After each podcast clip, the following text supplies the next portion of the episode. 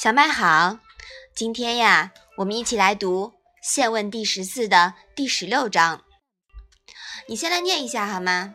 子路曰：“桓公杀公子纠，少乎死之。管仲不死，曰：‘为人乎？’子曰：‘桓公九合诸侯，不以兵车。管仲之利也，如其人，如其人。’妈妈。”公子纠是谁呀？公子纠呀，是齐桓公的哥哥。齐桓公和他争位，就把他给杀了。少乎是谁呢？管仲和少乎呢，都是公子纠的家臣。公子纠被杀后，少乎自杀，管仲归服于齐桓公，并当上了齐国的宰相。九合诸侯又是什么意思呀？是指。齐桓公多次召集诸侯盟会，不以兵车是不用兵车的意思吗？嗯，你说对了大部分。其实呀，这里是不用武力的意思。如其人是就是很有仁德的意思，对吗？对，就是这就是他的仁德，是这样的意思。那这一章的意思呀，你应该理解了吧？子路说。齐桓公杀了公子纠，少乎自杀以殉，但管仲没有自杀。管仲不能算是仁人吧？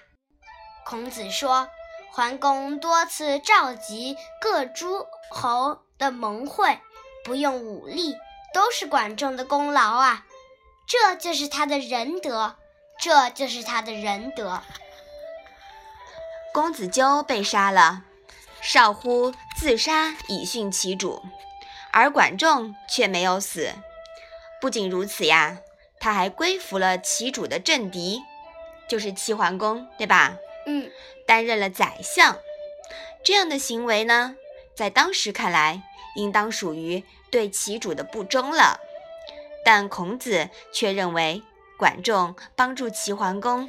召集诸侯会盟而不依靠武力，是依靠仁德的力量，值得称赞。可见呀，孔子不主张愚忠，而应该是唯道是从，就是什么是对的，就应该怎么做，是吧？嗯。这一章啊，正好论证了管仲绝而正的特点。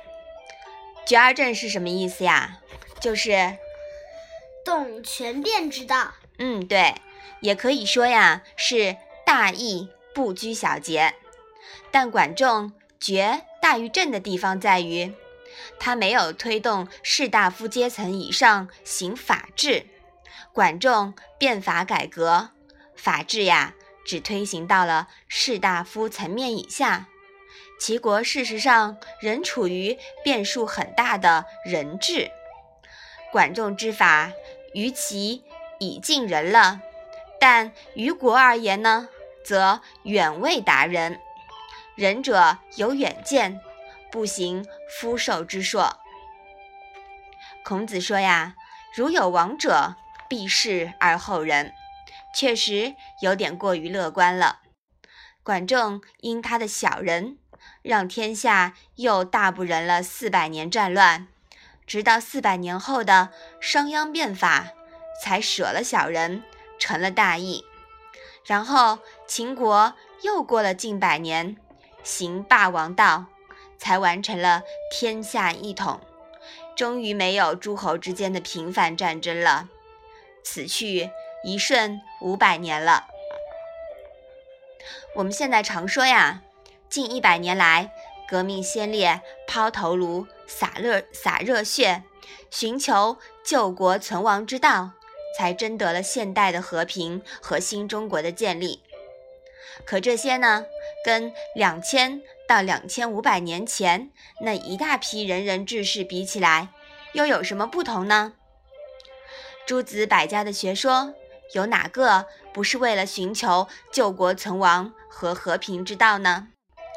从齐国管仲的变法，到魏国李悝的变法，到楚国吴起的变法，直到秦国商鞅变法，有哪次不是为了强国图存，早日结束战国杀伐呢？据史料对比啊，从管仲到商鞅的这几次大变法，每一次都吸收了上一次失败的教训，每一次的缺陷都付出了沉重的代价。统一与和平之路，就是一辈辈先人用热血与时间探索出来的。他们每一个人呀，都应该铭刻在中华文明的历史丰碑上。所以说呀，有了前人在前面抛头颅、洒热血，我们才更要珍惜现在的大好生活，是不是啊？嗯。好，我们把这一章啊再来读一下。子路曰：“桓公杀公子纠，少乎死之。管仲不死。”曰：“为人乎？”子曰：“桓公九合诸侯，不以兵车。管仲之利也，如其人，如其人。”好的，那我们今天的《论语》小问问呀，就先到这里吧。谢谢妈妈。